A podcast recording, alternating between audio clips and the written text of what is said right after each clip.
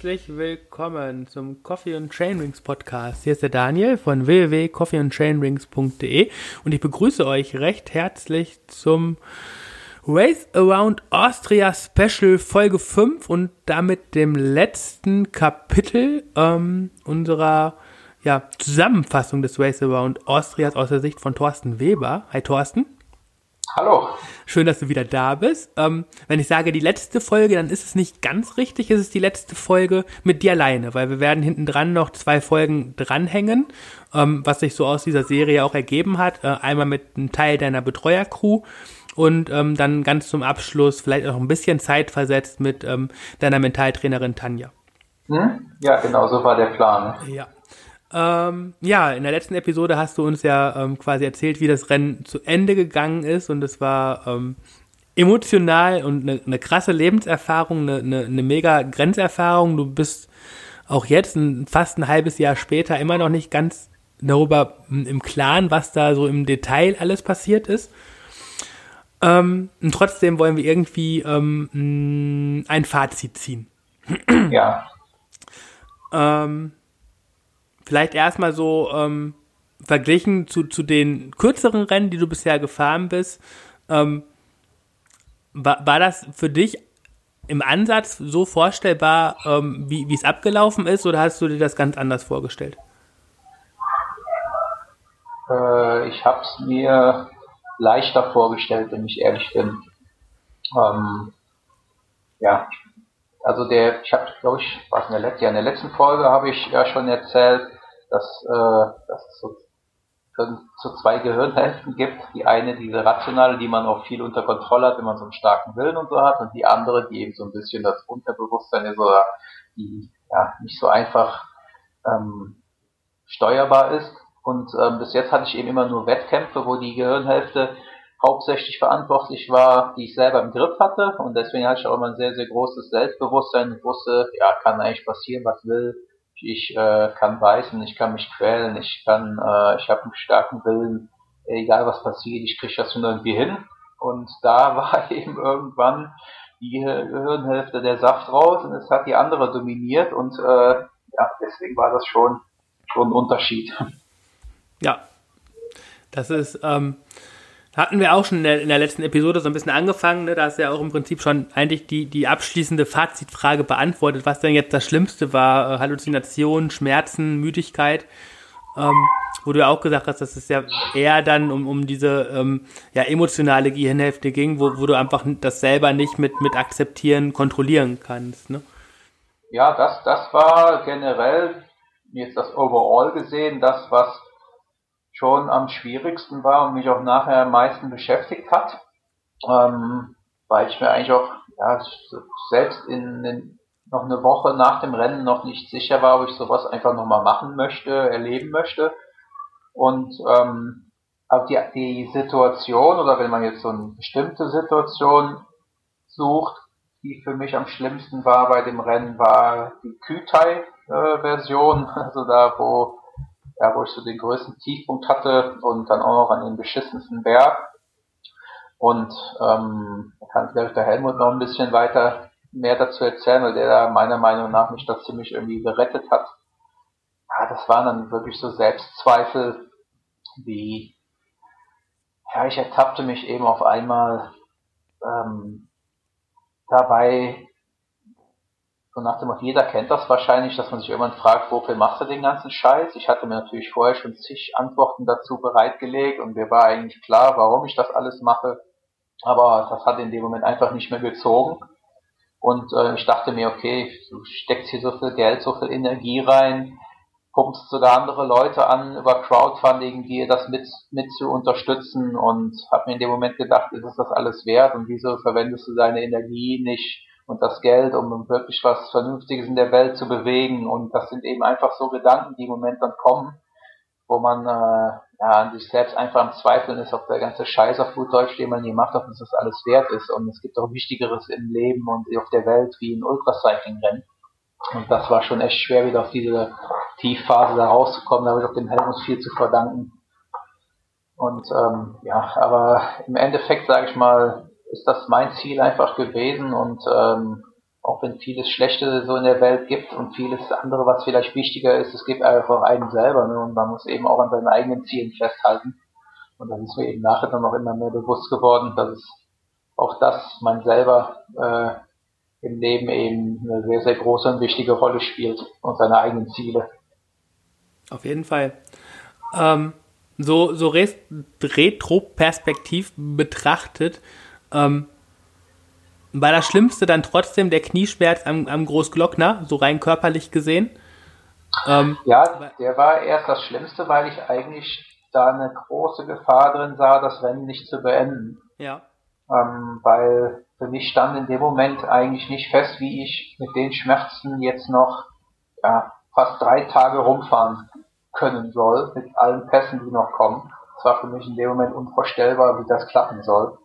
Und ähm, ja, das war schon echt erschreckend und, und, und äh, äh, schlimm in dem Moment für mich gewesen. Echt schon fast zu denken, das war's jetzt, ja. Ähm, bei, bei all den negativen Sachen, die, ähm, ja, wobei sie sind ja nicht negativ, ne? Es sind ja einfach nur auch Erf Erfahrungen, ähm, die, die vielleicht nicht ähm, dir ein Lächeln in das Gesicht gezaubert haben, sondern vielleicht dich auch ein bisschen nochmal über deine Grenzen hinaus gehievt haben ähm, gab es ja trotzdem auch Erlebnisse, die, die, die richtig ähm, cool waren, die, die Spaß ja. gemacht haben, die ähm, ja auch vielleicht einfach so dann die andere Seite der Medaille von Schmerzen, Halluzination und Müdigkeit waren.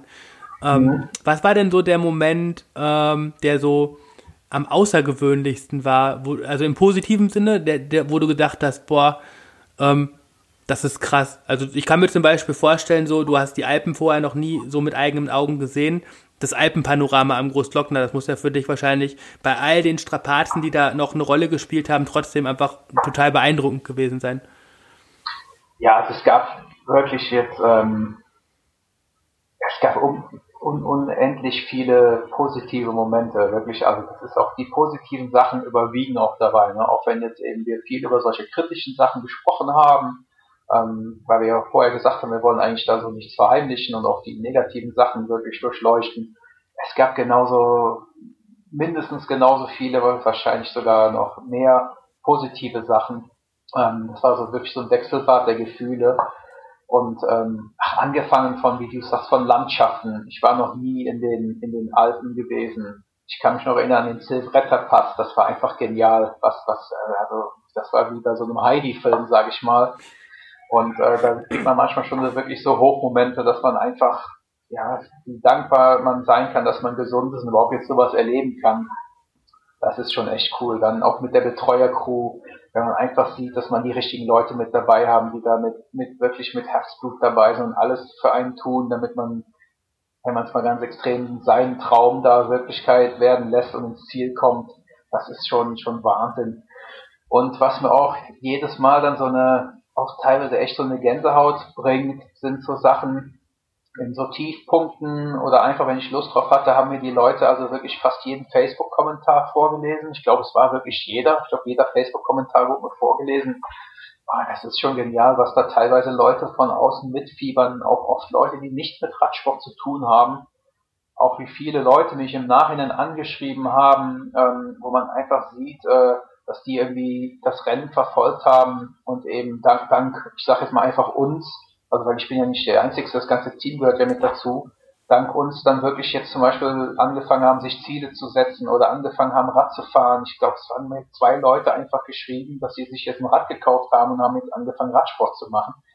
Ähm, und der eine, der will abnehmen und ach, das ist einfach, wenn du das dann nachher liest ne, oder teilweise dir vorgelesen wird, das ist schon echt genial. Also das, ist, das sind schon so Momente, wo du echt, äh, ja, was, was, was schon so ans, ans Herz geht, wenn ich ehrlich bin. Das ist schon cool, wenn man sieht, dass man wirklich die Leute positiv da auch berührt und bewegen kann und auch die für ihr Leben da was Positives draus schöpfen können. Das ist schon echt, äh, echt genial. Da habe ich auch ja. vorher gar nicht so drüber nachgedacht, wie viele Auswirkungen das alles haben könnte.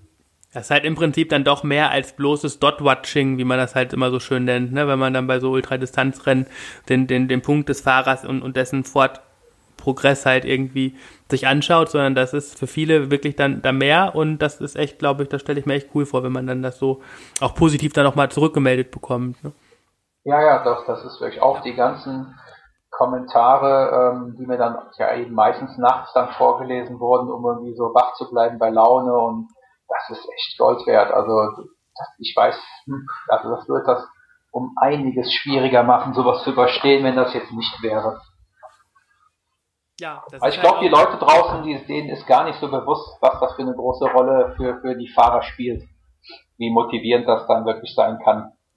Ja, ich glaube, einigen ist das schon bewusst. Also ich, ne, ich glaube, der, der Ansgar zum Beispiel aus unserem Team, der hat dich ja auch sehr aktiv unterstützt. Ja. Und ich glaube, der wusste auch ganz genau, was der damit macht und, und wie er das macht, weil, also ich habe das so ein bisschen verfolgt, der, der auch immer wieder in deinen Tiefpunkten dann halt auch so, so über Kommentare und so da war. Ne? Ja, Videos hat er sogar geschickt, ne? Ja. Und ähm, ja, dann denke ich mir halt so, ja, dass, dass die Leute, die, die fühlen das mit und ein Stück weit fahren die da quasi mit dir mit, weil sie das selber Warum auch immer, es gibt ja ganz viele unterschiedliche Gründe und die müssen ja nicht nur sein, ich traue mir das nicht zu, sondern meine Lebensumstände passen einfach nicht, um diesen Traum für mich auszuleben, aber dafür helfen sie dann dir, deinen Traum zu leben und das ist, glaube ich, auch echt einfach eine schöne Sache. Ja, das Weil das halt auch einfach weit weg von, von Neid oder Missgunst ist, sondern halt einfach so eine, so eine pure Empathie, ne? Und das ist halt wirklich schon was, was, was das auszeichnet. Ähm, ja, und ähm, ich meine, wir haben uns ja nachher auch, auch in der Crew wirklich darüber unterhalten, wie, wie, wie das sein kann, dass so viele Leute da wirklich mitfiebern und ich weiß nicht, ich glaube, wir hatten allein bei dem letzten Video, dieses, dieses eine Stunde Live-Video, irgendwie, ich glaube, da waren über 1000, allein über 1000 Kommentare und ich glaube, ich weiß gar nicht, wie viel, wie viel sich das angeguckt hatten. Ähm, da denkt man natürlich, pff, das, das war dunkel, man kommt kaum was sehen auf dem Video. Ne? Da denkt man natürlich schon, was, was, was zieht da die Leute so in den Banden sich da auf gut Deutsch da so einen speckigen Radfahrer vorne anzugucken. Na, zu dem ähm, Zeitpunkt war es ja schon ein bisschen abgemagert, ne? ja, das stimmt. Und ähm, ja, das ist schon, schon, schon bemerkenswert. Aber ich glaube, das ist doch einfach so ein bisschen, ja, weil ich meine, ich bin ja jetzt kein Überflieger irgendwie und würde mich auch nicht unbedingt so als hypersportlich äh, talentiert bezeichnen ich glaube, ich bin einfach so ein ganz normaler Loddel wie jeder andere und vielleicht ist das auch so ein bisschen was, was die Leute dann mit ja. sich selber vergleichen du können. Du hast dir dein Ziel gesetzt und hast alles dafür gegeben, es umzusetzen und hast jedes einzelne Hürde genommen. Manche Hürden haben vielleicht gewackelt. Ja, manchmal bin ich auch unten durch. Ne? ja, aber das, das gehört ja auch zu so einem Erlebnis dann dazu. Ähm, ich bin der einzigste Hürdenläufer, wo wahrscheinlich jede zweite Hürde nachher auch defekt ist. Ja, bei dir müssen die Hürden jedes Mal neu zusammengeschustert werden. Richtig. So. Ähm, die, die Frage nach dem Besten, die, die spare ich mir einfach. Ich glaube einfach, dass man bei, bei vier Tagen und 14 Stunden ähm, nicht dieses eine, diesen einen besten Moment hat. Da würde mich mal interessieren, dass, ähm, also wie die Crew das bewertet. Mhm. Ähm, ich könnte es jetzt auch wirklich nicht sagen, so der beste Moment, das ist echt schwierig. Ich habe so viel äh, positive dann Szenen und Gedanken jetzt in meinem Kopf. Äh, ja. Ja, und ich das, glaube, ähm, wenn, wenn man jetzt sich dann auf das Ende so, so sehr fixiert und sagt, vielleicht dann dieser Berg, dieser Atterberg oder so, ähm, dann, dann nimmt der einen so viel, was davor war, was du in den vier Tagen davor erreicht hast und an coolen Sachen erlebt hast, so, ne, wenn man sich das dann so als dem Moment, natürlich ist der Moment wichtig und der hat bestimmt ganz viel abgebaut, aber ähm, ist das dann schöner als die, weiß ich nicht, ähm, ersten 1000 Kilometer, die du mit einem 30er-Schnitt gefahren bist oder so, ne? Was ja auch ein Gefühl ausgelöst hat, was wahrscheinlich sehr positiv war. Mhm. Ja, das ist, ja, das sind ja. verschiedene Gefühle, ne? Aber es gibt wirklich nicht so dieses eine Top-Gefühl oder eine Top-Moment. Also in meinem Falle gab es das jetzt nicht. Interessant finde ich halt einfach daran, dass so dieses, dieses Finishen ein, ein Teil des Ganzen ist, aber eben nicht das Nonplusultra. Also so wie du es nee. ja auch in der letzten Folge schon dargestellt hast, so im Prinzip so die große Freude, die jetzt vielleicht jeder Außenstehende sich, sich vorstellt, die war gar nicht da, weil du einfach schon so erschöpft warst wahrscheinlich, um das gar nicht so aufnehmen zu können. Und äh, ja, das, das zeigt ja einfach, dass das Ganze ein Prozess ist und äh, ja, man nicht diesen einen Höhepunkt halt haben kann. Ne? Ja, und ja, das war wirklich, das war auch, ist, eigentlich, eigentlich ist es traurig, ne, weil die sich wirklich schon jetzt hier dann kommt mega Mühe geben. Ähm, aber man kann das eigentlich so als Fahrer gar nicht so richtig dann ja, so realisieren, so dieses Gefeiere und dass man ist, es ist einem irgendwie gar nicht zum Feiern zumute. Vielleicht ist es was anderes, wenn du es dann wirklich mal gewinnst, so ein Rennen, keine Ahnung. Oder mit dem Ziel dahin fährst, ich will sowas gewinnen und schaffst es dann auch. Äh, aber bei mir war es wirklich, äh, war, ja, keine Ahnung. Ich war einfach froh, dass es vorbei war und wollte meine Ruhe haben. Aber du hast diese Erinnerung an diese geile Zieleinfahrt. Und die kann ja. dir auch keiner mehr nehmen. Und auch wenn dir das in dem Moment vielleicht nicht so viel bedeutet hat, wird es dir irgendwann was bedeuten. Und alleine das ist es ja dann auch wert. Ja, das stimmt. Ähm, zum Abschluss vielleicht, ähm, auch wenn das wahrscheinlich noch, noch viel zu früh ist und, und, und viel zu ausschweifend, aber so aus dem Bauch heraus, was würdest du beim nächsten Mal ändern? Ja, da habe ich mir schon sehr viel Gedanken drüber gemacht. Eigentlich fing das schon, ja, so zwei Wochen nach dem Rennen stand für mich eigentlich fest, okay, ich werde das weitermachen. Ich war mir bis dahin gar nicht so sicher, ob ich dieses Ultracycling so in der Form weitermachen will, möchte, werde. Ähm, jetzt steht aber fest, oder ungefähr zwei Wochen danach stand fest, okay, ich will es weitermachen. Und dann war eigentlich auch mit einer der ersten Schritte, sich mit Leuten zusammenzusetzen, auch teilweise von vom Team und wirklich zu überlegen, okay, pass mal auf, was können wir anders machen, was hat gut geklappt, was hat nicht so gut geklappt, wo haben wir Zeit verloren. Und ähm, was da, ich meine, es sind ganz, ganz viele Sachen. Ich pick jetzt einfach mal so ein paar Sachen raus. Ähm, was, ähm, also uns ist, wir haben analysiert, dass äh, ich haupt, also generell, wenn ich einmal auf dem Rad saß, bin ich eigentlich von der Geschwindigkeit her immer so schnell gefahren, dass ich äh, den zweiten oder dritten Platz lag, ähm, von der reinen Fahrtgeschwindigkeit her. Das heißt, die Hauptzeit, die ich verloren habe, waren zwei Sachen. Die erste Sache war Schlafen ähm, und, äh, oder Pausen. Und da haben wir festgestellt, dass ich glaube, ich habe ungefähr acht Stunden oder so geschlafen während den ganzen, ich hatte aber fast 20 Stunden Stillstand. Das heißt, ich habe so viel Zeit, unnütze Zeit verloren durch Anziehen, Ausziehen, ähm, allen möglichen anderen Kram, was ich eigentlich hätte anders organisieren müssen, zum Beispiel mit kürzeren Schlafpausen, um ähm, sich nicht komplett ausziehen zu müssen und nachher wieder anziehen zu müssen und sämtliche andere Sachen. Ich sag mal, um einfach die Todzeit so gering wie möglich zu halten. Da haben wir verschiedenste Ideen. Das fängt an mit Klamotten, ähm, dass, äh, dass man wirklich Klamotten hat, Regenklamotten, Nachtklamotten, die man extrem schnell an- und ausziehen kann. Auch da haben wir Ideen. Ähm, und ähm, über Schlaftaktiken, über Essenstaktiken, damit, äh, da sag mal, sind wirklich einige Sachen, wo ich mich noch verbessern kann. Ob das dann alles zum Erfolg führt, das ist jetzt mal erstmal alles theoretisch. Aber selbst wenn ich an der eigentlichen Schlafenszeit nicht viel herunterschraube, ähm, haben wir mit vielen anderen Sachen schon, dass wir noch etliche Stunden da einige, also einige Stunden gut machen können. Ich meine, wenn du nur alleine die Standzeit von 20 auf 10 Stunden verkürzt, dann hast du schon eine 10 Stunden schnellere Zeit, ne? Das muss man ja, ja genau. dann so vor Augen führen. Zumindest ähm, von der Theorie her, ne? Ja. Genau. Ähm, aber es ist ja auch genau das, was du im Vorfeld oder auch immer wieder während dieser ganzen Episoden jetzt so gesagt hast. Ohne Erfahrung ist es halt einfach schwer zu wissen, was mache ich am zweiten, dritten, vierten Tag. Ja. Jetzt hast du die Erfahrung einmal gemacht. Ähm, daraus kann man lernen und daraus kann man sich ja dann auch Taktiken ableiten. Nur das wäre ja falsch gewesen, jetzt eine Schlaftaktik zu haben aufs Blaue, ob die funktioniert oder nicht, hätte dir ja keiner ja. sagen können. Es wird dir jetzt wahrscheinlich immer noch keiner sagen können, ob das funktioniert oder nicht beim nächsten Mal, aber du hast zumindest einen Erfahrungswert und ähm, an den, den zur Orientierungshilfe zu benutzen, ist ja eigentlich so der richtige Weg.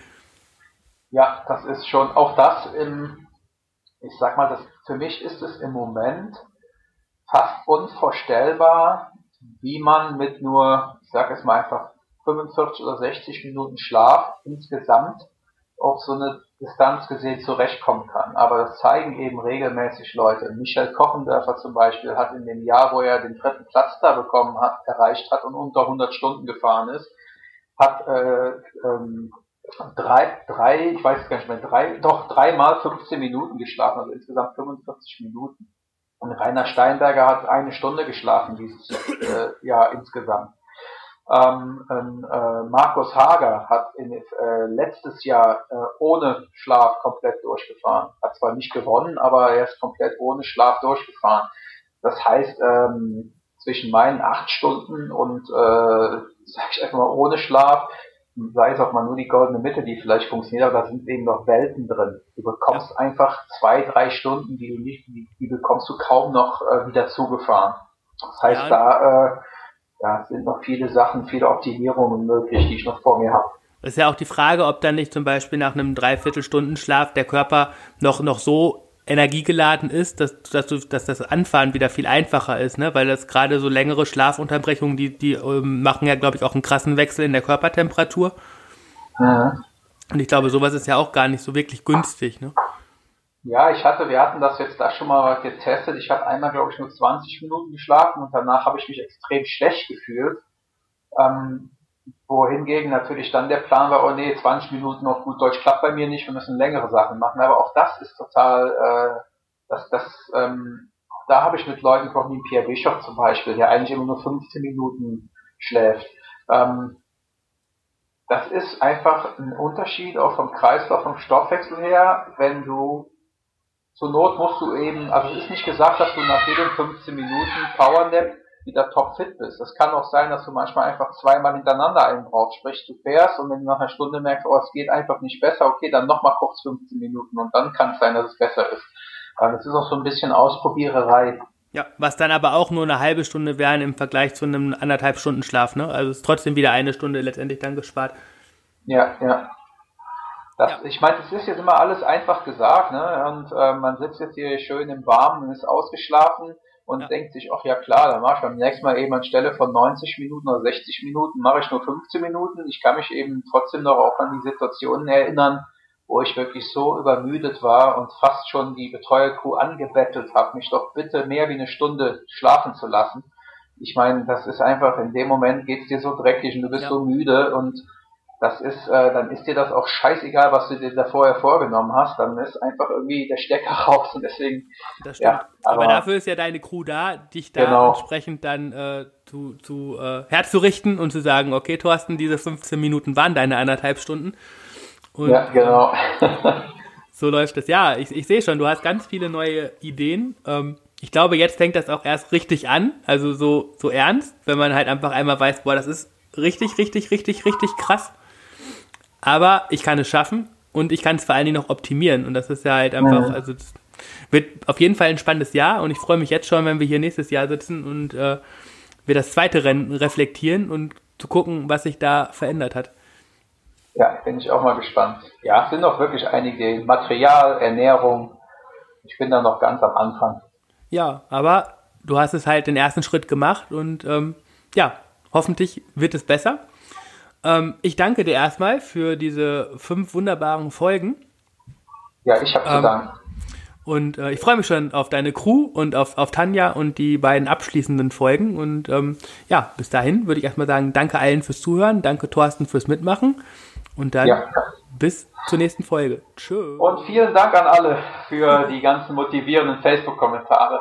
Ja, das ist doch ein schöner Abschluss. Macht's gut. Tschö. Tschüss.